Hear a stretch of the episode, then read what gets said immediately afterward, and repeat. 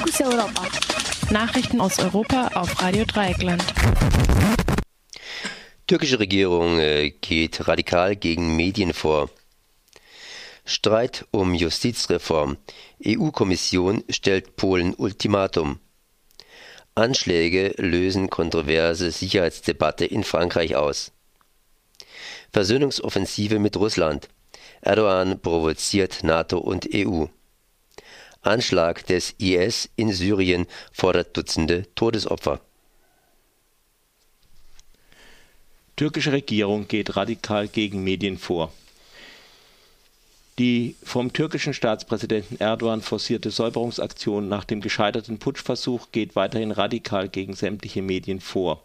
Ein Behördenvertreter teilte am Mittwochabend mit, dass äh, insgesamt 45 Zeitungen, 16 Fernsehsender, 13 Radiosender, drei Nachrichtenagenturen, 15 Zeitschriften und äh, 29 Verlagshäuser geschlossen werden müssten.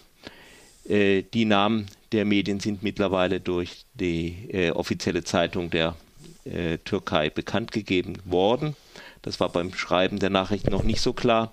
Laut dem türkischen Sender Sinen Türk waren jedoch die Nachrichtenagentur Cihan, der prokurdische Sender IMC TV und die oppositionelle Zeitung Taraf betroffen. Zuvor hatte die Regierung bereits umfangreiche Sendelizenzen gestrichen und Dutzende Haftbefehle für Journalisten ausgestellt. Etliche weitere werden wohl folgen auch für ausländische Journalisten wird es zunehmend schwerer, bis nahezu unmöglich Akkreditierungen zu bekommen. Oftmals wird ihnen sogar die Einreise verweigert. Streit um Justizreform. EU-Kommission stellt Polen Ultimatum.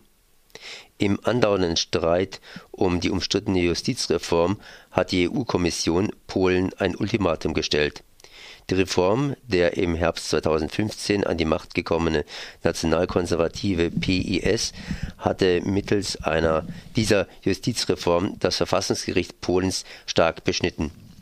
Der Vorwurf der EU-Kommission lautet, rechtswidrig die Ernennung dreier Verfassungsrichter, welche noch unter der Vorgängerregierung ernannt wurden, rückgängig gemacht zu haben des Weiteren hätte die polnische Regierung die Unabhängigkeit des Gerichtes eingeschränkt und mehrere Beschlüsse missachtet. Anfang des Jahres hatte die Kommission deshalb erstmals überhaupt ein Verfahren gegen Polen wegen möglicher Verletzungen der Rechtsstaatlichkeit eingeleitet. Sollte diese Reform im Hinblick darauf nicht innerhalb von drei Monaten geändert werden, drohen Polen Sanktionen, die theoretisch auch den Entzug des Stimmrechts beinhalten könnten Allerdings hat Ungarn, ebenfalls unter einer nationalkonservativen und rechtspopulistischen Partei, bereits angekündigt, die Sanktionen nicht mittragen zu wollen. Der Beschluss eines Stimmrechtsentzugs müsste aber von allen Mitgliedstaaten einstimmig getroffen werden.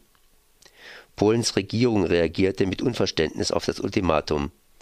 Polens Innenminister sprach davon, dass die EU-Kommission Zitat Lehren aus dem Brexit nicht gezogen habe Zudem äh, wurde die loyale Zusammenarbeit der EU-Kommission in Frage gestellt. Anschläge lösen kontroverse Sicherheitsdebatte in Frankreich aus. Die jüngsten Attentate in Frankreich und äh, in der Normandie und in Nizza haben in Frankreich zu einer kontroversen Debatte über die Sicherheit im Land geführt. Die Zeitung Le Parisien spricht äh, zwölf Tage nach dem Massaker von Nizza sei mit der Ermordung des katholischen Priesters durch die Hand zweier polizeibekannter Islamisten äh, eine neue Grenze des Schreckens überschritten. Zunehmend stellt man sich in Frankreich die Frage, ob Politik, Sicherheitskräfte und Geheimdienste der neuen Dimension des Terrors gewachsen sind. Das linke Magazin L'Express beantwortete diese Frage zuletzt mit einem klaren Nein. Zumindest nach dem Attentat in der Normandie werden teils eklatante Versäumnisse der Behörden aufgedeckt. So war einer der Täter polizeibekannt und fiel bereits 2015 auf, als er zweimal nach Syrien reisen wollte. Zudem trug er eine elektronische Fußfessel. Sein Umfeld beschrieb ihn als fanatischen Islamisten und als tickende Zeitbombe.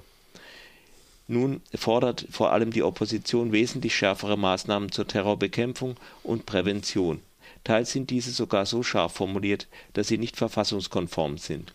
so verlangen prominente Oppositionelle unter anderem strafrechtliche Verfolgung für die Lektüre islamistischer Internetseiten, neue Gefängnisse für die Isolierung von radikalen Muslimen und Hausarrest oder Präventivhaft für registrierte Gefährder. Trotz des jüngsten Vorkommnisses gibt es auch nicht wenige Stimmen, die angesichts der geforderten Maßnahmen vor einer Aushöhlung des Rechtsstaats warnen. Der Chefredakteur des Express sah zudem auch die rund vier Millionen Muslime in Frank äh, Frankreichs in der Pflicht, in einer Säuberungsaktion de, äh, die fundamentalistischen Lehrer mitsamt, ihrer Anhänger, mitsamt ihren Anhängern auszumerzen, so wörtlich im L'Express. Versöhnungsoffensive mit Russland, Erdogan provoziert NATO und EU.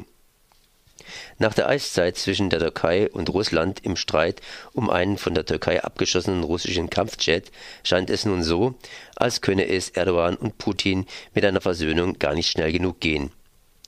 Die jüngsten Annäherungen der beiden wohl zu gleichen Maßen machtverliebten Präsidenten bereiten nicht nur der NATO Sorgen Bereits Anfang August plant Erdogan einen Staatsbesuch in St. Petersburg. Russlands Außenministerium ließ dazu verlauten, dass man Schritt für Schritt die Beziehungen zwischen Russland und der Türkei verbessern und die alten Gräben schnellstmöglich zuschütten wolle.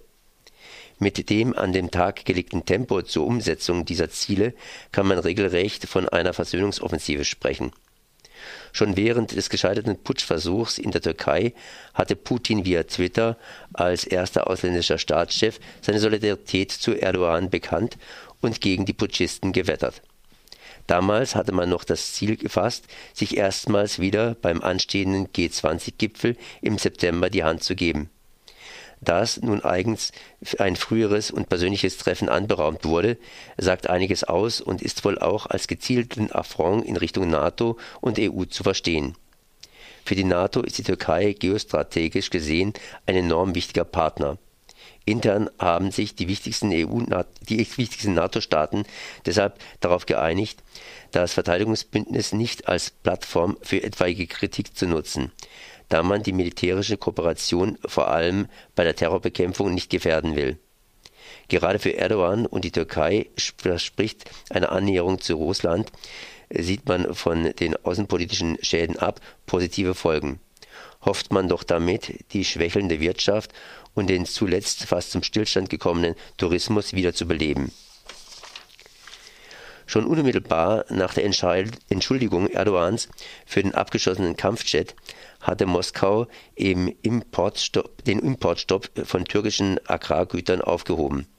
Nun sollen zudem auch die Pläne für ein Pipeline-Projekt und den Bau eines Atommeilers in der Türkei wieder aufgenommen werden.